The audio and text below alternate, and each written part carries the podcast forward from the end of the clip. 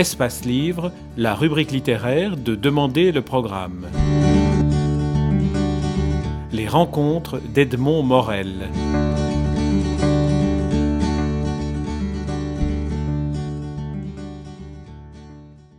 Guillaume Musso, vous publiez aux éditions IXO votre dernier roman en date qui s'intitule Que serais-je sans toi?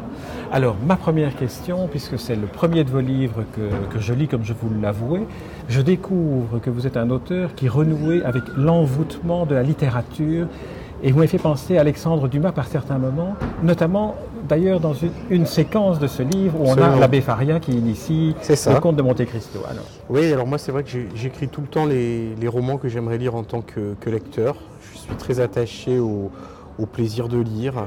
J'aime beaucoup qu'un chapitre en appelle un autre, que le, lecteur soit, capable un petit peu de, plonger dans mon roman comme on peut plonger dans un bon film et que finalement il y a un côté euh, addictif à la, lecture, ce côté que moi plus jeune euh, ben, j'ai découvert avec des auteurs, ben oui c'était, Alexandre Dumas, c'était Barjavel, c'était, euh, c'était Stephen King.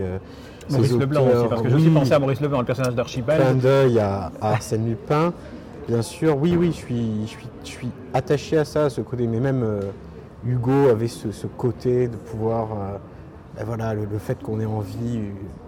On, avait terminé un, chapitre, on n'avait qu'une hâte, c'était commencer le, suivant. Donc oui, moi je me reconnais complètement dans le, euh, qualificatif d'auteur euh, populaire et je vois je suis je suis lu à la fois par, euh, des gens qui lisent, qui lisent très peu, qui lisent un, à deux romans par an, ainsi que par des gens qui au contraire en, dévorent trois à quatre par semaine. Alors j'étais frappé de voir que chacun des chapitres s'ouvre par une citation d'un auteur. Alors, ce sont des balises que vous mettez pour le lecteur ou bien ce sont des références que vous avez trouvées pour vous? Comment, comment vous avez choisi ces, références? Depuis l'âge de, 15 ans, euh, j'ai tout le temps un carnet sur, euh, sur moi et sur ce, sur ce carnet, je marque, euh, marque des phrases de livres, je marque des, paroles de chansons, je marque des, des dialogues entendus dans, dans un film. Dès, qu'il y a eu une émotion provoquée par, bah, par une œuvre d'art, euh, ben, j'essaye de la consigner. Et, donc j'ai une base de, données assez, assez conséquente et je me fais un, plaisir en fait d'être un, passeur de, culture en essayant de faire découvrir à mes lecteurs d'autres ben, points d'intérêt et je, je, compte plus les courriers de, lecteurs qui m'ont dit que ben, finalement ils avaient découvert des, des chefs-d'œuvre comme euh, Belle du Seigneur euh, d'Albert Cohen, comme euh, Léo du Hurlevent d'Émilie Bronté, après avoir lu mes interviews ou après, avoir, après être allé piocher des références à travers les, citations que je mets dans mes romans. C'est vrai que vos citations, en plus, donnent envie de, lire, parce que c'est chaque fois des, phrases courtes, ce sont des citations, mais en plus qui hmm. ouvrent des mondes. Absolument, mais moi je suis. Ma, ma mère était bibliothécaire, donc euh, je suis, j'ai été plongé dans la, littérature, la culture classique euh, très très tôt, et avec une, euh, un côté vraiment absolument pas sectaire, c'est-à-dire que ma mère me, disait voilà, va lire Dostoïevski, va lire Flaubert, mais après va lire Agatha Christie, va lire Barjavel, donc il y avait ce, côté gourmand un petit peu de la, culture cette idée finalement qu'on pouvait prendre du, plaisir absolument dans, tout. Et, ça, ça m'est resté. Et, cette envie de faire connaître euh, les, œuvres d'art que j'aime à, d'autres, que ce soit des chansons, que ce soit des, tableaux même, que ce soit des, recettes de cuisine, euh, enfin ça, ça m'est euh, resté et j'en fais, fais profiter le lecteur dans mes romans. On, sent que, vous vous adressez directement au lecteur. D'ailleurs, la dernière page de votre livre, c'est une lettre privée que vous écrivez au lecteur, à chacun des lecteurs. Oui, euh, c'est-à-dire, moi, j'écris vraiment pour eux. J'écris pour mes, lecteurs. J'écris pas pour mon éditeur, j'écris pas pour les critiques euh, littéraires. Euh, j'écris pour les lecteurs qui me suivent dans, dans 30 pays. je prends le métro à Paris à peu près tous les jours. C'est rare que je ne rencontre pas quelqu'un en train de lire l'un de mes, romans. C'est un plaisir, c'est gratifiant, c'est émouvant. je reçois 10 000 courriers par an. donc voilà, il n'y a, rien de, plus beau pour moi. Donc, ben donc je trouvais ça tout à fait naturel à la fin du, roman, oui, de leur, mettre, de leur mettre un mot comme ça, pour leur dire, pour leur dire vraiment que, j'étais conscient de cette, de, cette chance-là, pour leur dire que cette relation quand même particulière entre un auteur et ses, et ses lecteurs, c'est quelque chose qui est, proche finalement de euh, l'alchimie euh, amoureuse et qu'il ne faut pas tellement chercher à, vouloir l'expliquer. Euh, de même que vous ne vous demandez pas pourquoi votre femme vous, vous aime ou pourquoi vous l'aimez, ben voilà, ben voilà, vous, l'aimez parce que c'est elle et parce que c'est vous. Et, et voilà, il ne faut pas casser cette euh, relation-là en, essayant trop de la, décortiquer. Alors vous êtes dans le métro, vous voyez quelqu'un qui lit euh, votre livre, vous, les observez, vous, regardez à plus ou moins quelle page ils sont dans le livre? Oui, oui, oui, enfin, jamais je ne, je ne les perturbe hein, dans, la, dans leur euh, lecture. rarement on me reconnaît, ça arrive, mais, mais je préfère pas. Euh, beaucoup de, gens, enfin beaucoup de, lecteurs dans, leur courrier euh, me disent eh bien, à cause de vous, je loupe mes stations de, métro, c'est amusant, c'est sympa. Alors, Bien sûr, vous écrivez pour le lecteur, mais on sent dans votre écriture qu'il y a aussi une jubilation de l'auteur. Parce que quand vous écrivez une scène comme celle où votre personnage boit une bouteille de champagne qui, euh, aux enchères, a été vendue 40 000 euros, 40 000 dollars, ça fait du bien, non? Oui, il y a une. Euh, il y a beaucoup de, recherches de, ma part pour essayer comme ça de, trouver des, scènes, des anecdotes qui soient, voilà, qui soient, qui soient gourmandes, qui soient, qui, qui relève comme ça du, plaisir, du plaisir de, la vie, du plaisir des... Et puis ça, ça cadrait avec ce, personnage, enfin avec le, brio là, du, personnage d'Archibald, qui est le, plus grand voleur d'art du, monde, qui sait apprécier la vie, qui sait apprécier le, bon vin, la bonne nourriture, et, qui va essayer d'initier euh, Martin euh, à ce type de plaisir-là aussi. Oui, évidemment, dans votre livre, c'est un peu difficile de raconter parce qu'on ne peut pas non plus déflorer le sujet, mais les, personnages que, dont vous maillez l'histoire pour arriver à ce qu'à la fin, on ait un tableau final mhm. qui, est, extraordinaire, mais qu'on ne dévoilera pas. Euh, le personnage de, Martin, qui devient policier spécialisé mhm. dans la, recherche des voleurs d'art, le voleur d'art Archibald, et Gabriel, qui était l'amour de, Martin, et un amour très éphémère, dont on découvrira mhm. à la fin pourquoi il était éphémère. Alors, ces, personnages-là, comment, si on faisait un petit, une petite masterclass d'écriture, mhm. euh, ils viennent comment C'est les personnages d'abord ou c'est la situation Moi, j'aime toujours écrire mes, romans à, deux, à deux niveaux. Un premier niveau, le plaisir de lire. J'aime que le, lecteur puisse se laisser embarquer dans, dans l'histoire. Et un deuxième niveau qui est un niveau qui fait référence à des mythes, à des situations dramatiques euh, éprouvées. Là, on a un clin d'œil au choix cornélien, à cette femme effectivement qui doit choisir entre son amour et son père. Euh, on a un clin d'œil au, mythe d'Orphée, Orphée aux enfers à la fin. Le précédent roman était bâti sur, le mythe de, de Sisyphe, où on avait un homme qui revivait de façon euh, presque indéfinie une même journée et pour finalement aboutir toujours au même résultat. Euh, les, personnages, au début, au début, on les crée. Alors, on les crée à partir de, de quoi? On les crée à partir de, bah, de sa biographie soi-même, de des. Il y, a, un matériau autobiographique. Euh, Martin, par certains côtés, c'est un peu moi. Lorsque le, roman s'ouvre, il a 20 ans, il, va, il est aux États-Unis, il fait des, des, petits boulots et c'est vrai que c'est ce que j'ai fait euh, à 19 ans quand je suis parti euh, sac au dos, euh, vendre des glaces, nettoyer des, chambres de motel, nettoyer des voitures, des camions à New York et, dans le New Jersey. Il y a une histoire d'amour qui, par certains côtés, n'est pas très éloignée de celle que j'ai pu vivre. Donc à la base, il y a un matériau autobiographique, moi, je suis pas du tout un écrivain du moi, dans, le sens où je raconte pas l'histoire de Guillaume Musso qui se lève, qui va, qui va se faire un, café.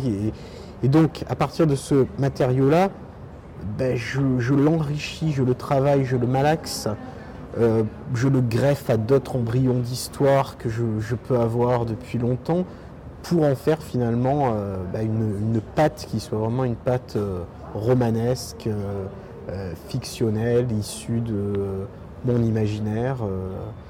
Et le moment le plus jouissif dans l'écriture, c'est quand les personnages que vous avez créés au cours de l'écriture du roman se mettent à vouloir faire des choses auxquelles vous ne les destiniez pas forcément. Et donc là, voilà, et là on se dit qu'on est sur une bonne piste parce que, bah, parce que les, personnages sont suffisamment euh, consistants, suffisamment épais, suffisamment faits de chair et de sang, finalement, pour vouloir faire des, pour, vouloir en fait reprendre euh, leur autonomie sur, euh, sur la, personne qui pourtant les, les a créés. Est-ce que là, parce que vous citez aussi des, auteurs euh, philosophiques comme Hegel, est-ce que dans ce que vous racontez ici sur la manière dont les personnages prennent leur indépendance, on pourrait faire une association avec cette phrase d'Hegel que vous citez C'est dans les mots que nous pensons, car le mot donne à la pensée son existence la plus haute et la plus vraie. Est-ce que c'est aussi dans les, dans les mots que, que les personnages deviennent finalement autonomes?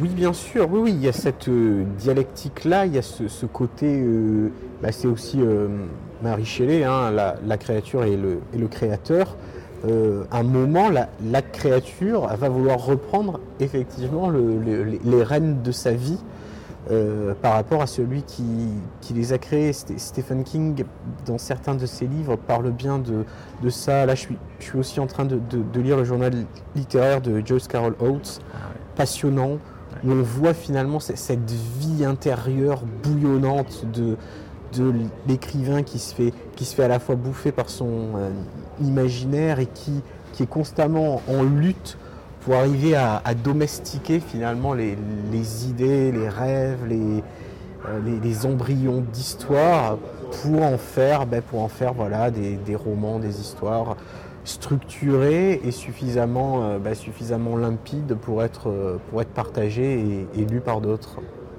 Alors vous avez un sens très, très, très aigu, euh, très, très, très manifeste de la métaphore. Alors, par exemple, il y a une scène, on ne va pas, mhm. va pas dire euh, à quel endroit elle se situe, mais vous avez une scène où, par exemple, vous décrivez un coma. Et c'est quelque chose qui est la métaphore absolue, mais en même temps, elle fonctionne magnifiquement bien.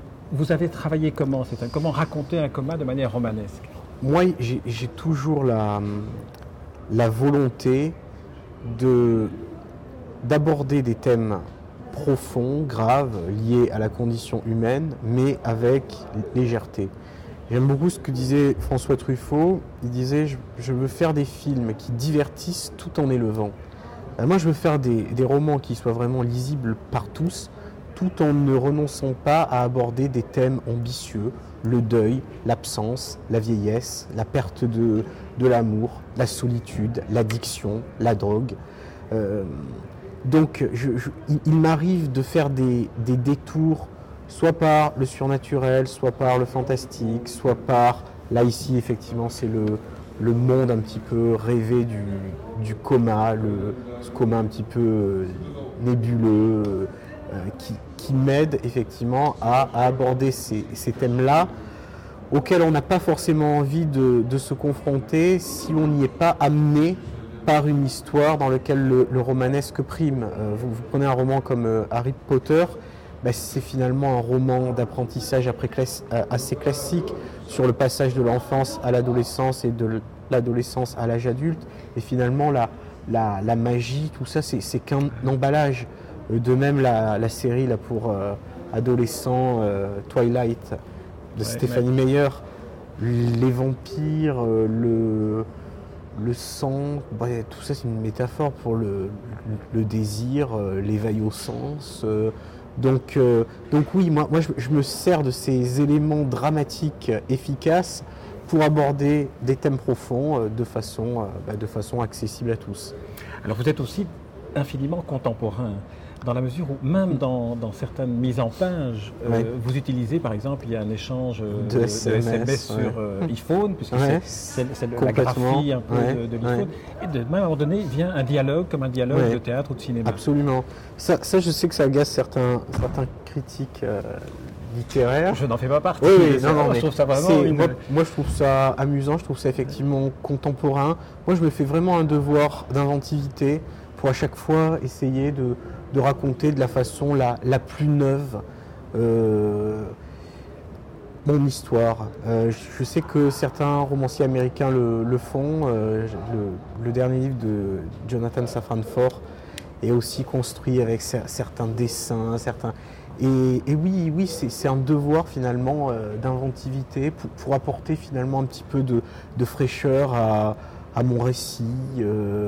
Euh, et, surtout pour l'ancrer, oui, dans, oui j'écris des romans aujourd'hui en, 2009 euh, qui sont faits aussi pour être lus voilà, par, par des gens d'aujourd'hui qui ne lisent pas forcément trois livres par semaine.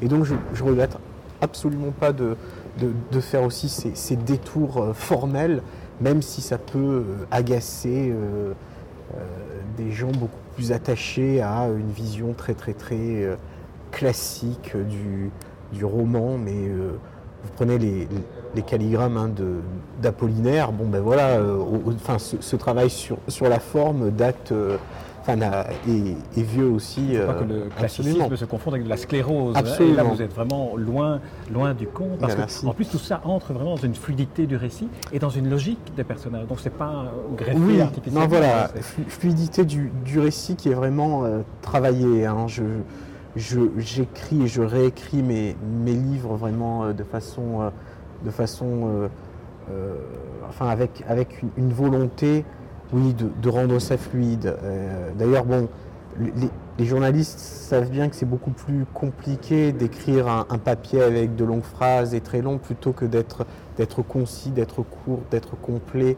Euh, et donc, euh, oui, c'est fréquent que je, coupe une centaine de pages à mon, mon, histoire pour la rendre comme ça plus, à la fois plus fluide et pour la, recentrer vraiment sur les, les moments d'émotion, les moments de, les moments importants. Euh, et j'aime bien cette, idée finalement que lorsque le, lecteur tourne la, dernière page, finalement, il se, sent, euh, bah, il se sent un peu plus heureux, un peu plus apaisé que lorsqu'il a commencé le roman. Un peu plus heureux, mais sans, sans être pour cela dépourvu d'une réflexion, parce que c'est vrai que vous touchez des thèmes qui sont des thèmes euh, essentiels. Oui, oui, je reçois, je reçois d'ailleurs beaucoup de, courriers de la part de, personnel médical, que ce, soit des, infirmières, que ce soit des, des médecins, des psys, euh, de plus en plus aussi de, professeurs de, français qui font euh, étudier mes, romans euh, à l'école. Et ça, c'est important et, et ça fait plaisir. Guillaume Musso, je vous remercie pour cet entretien, Merci pour ce livre dont je rappelle le titre Que serais-je sans toi, publié aux éditions IXO. Et de mon côté, je vais me précipiter pour lire les trois précédents que je n'ai pas encore lus. C'est un bonheur de vous découvrir en tant que personne, mais aussi en tant qu'écrivain. Merci. pour ce dialogue. Merci à vous. Au revoir.